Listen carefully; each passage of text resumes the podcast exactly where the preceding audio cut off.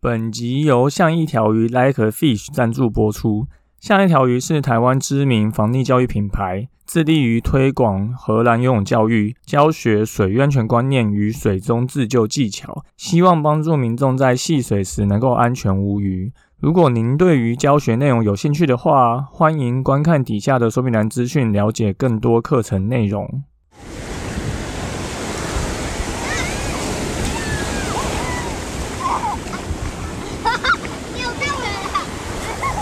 现在时间下午五点钟，海水浴场关闭，请尽速从水里上来，谢谢。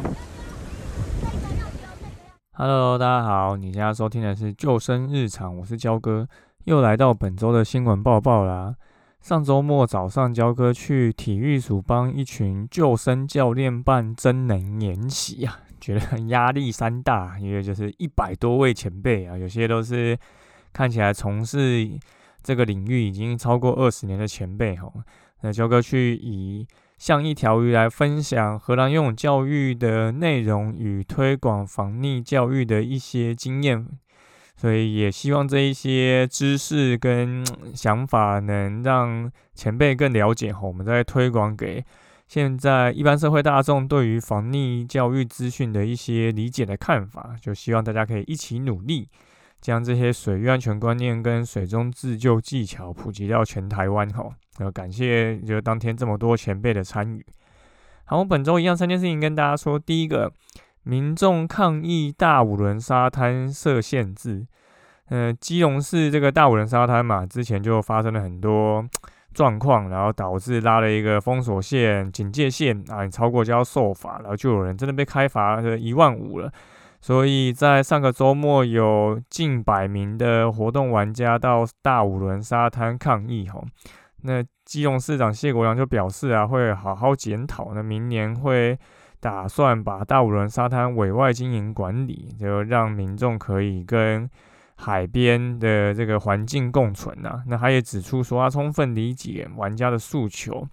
市府依观光发展条例对不守规定的民众开罚，目的是为了维护他们的安全。哈，那当天活动，因为大家是陈情呐，所以会有派消防局的动力艇在警戒线外待命，哈，保护大家的安全，就不会做这个开罚的政策。哈，那这个新闻，焦哥看到就觉得很有趣啊，因为当初被开罚的是两位民众啊，自己在滑，所以哎。人少的时候就开罚，那人多的时候就说玩家来澄清哈。那甚至这个开罚其实是没有法源依据的哈。那大家如果看到这个新闻啊，你有看到这个照片，你就会看到，哎，当天有可能差不多一百人在海上划 SUP 哈。那你说如果这些人全部挤在警戒线内的话，那可能就会造成一般戏水民众。的危险哦，因为 fin 弄到啊，或是 sub 撞到，那其实都是很危险的哦，所以我们就可以看得出来，这个政策它不是切跟荒谬的地方哈。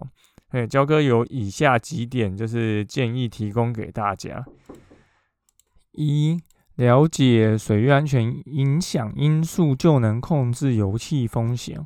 我们不应该因为一件事情只有好跟坏的两个二分法，而是应该依据不同的条件跟背景原因去分析探讨。那这样肯定会得到完全不同的解读方式。像是水域环境，它可能会因为季风、降雨、洋流、潮汐等因素影响哦。那各个水域活动其实是应该会对应到不同的气候的属性，因为世界上本来就没有。绝对安全的水域啊，只有对的装备跟相对应的知识，才能够避免意外发生。所以，我们越懂得越多的水域安全知识，那我们在台湾就会越适合发展水域安全活动哦。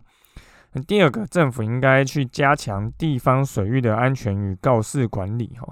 除了合法的海水浴场以外啊，其实大多数海边可以下水的地方都是。没有在收费的，你说像中角湾啊，然后外木山啊这些地方，那政府它是不是可以去做一些告示牌的建制，让民众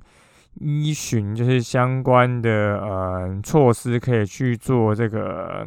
预防的一些意外的一些可能？那告示可以做哪些事情呢？焦哥建议可以从三个地方去下手。第一个就是你可以做装备的提供与使用说明。在现场提供救生圈、救生衣、抛绳带，并说明如何使用。吼，那你除了文字说明以外，你也可以提供影片的 QR 码让民众可以去扫描观看。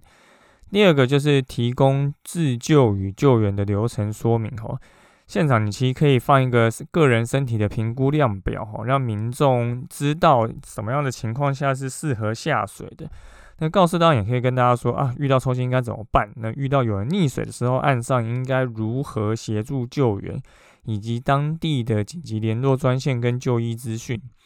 那第三，活动标示与环境说明哈，因为不同的环境会有不同适合的水上活动。那在现场其实就可以提供这些标注，什么适合时候游泳，什么时候适合独木舟 SUP，什么时候适合浮潜潜水。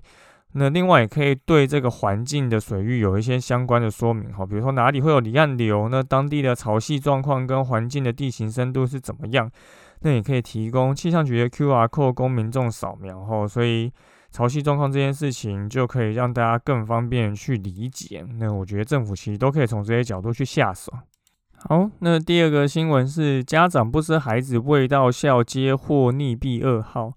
一名十四岁的吴姓国三生，为了帮赵姓同学庆生，吼，就与他的哥哥还有另外一对夫妻到被列为危险水域的头抗头变抗坑溪玩水啊，不知道有没有念错哈。那未料这个吴生疑似失足滑落两米深的水潭。那其他人看到啊，就赶紧去通报警消，但这一位吴姓同学被救起来的时候送医就没有获救。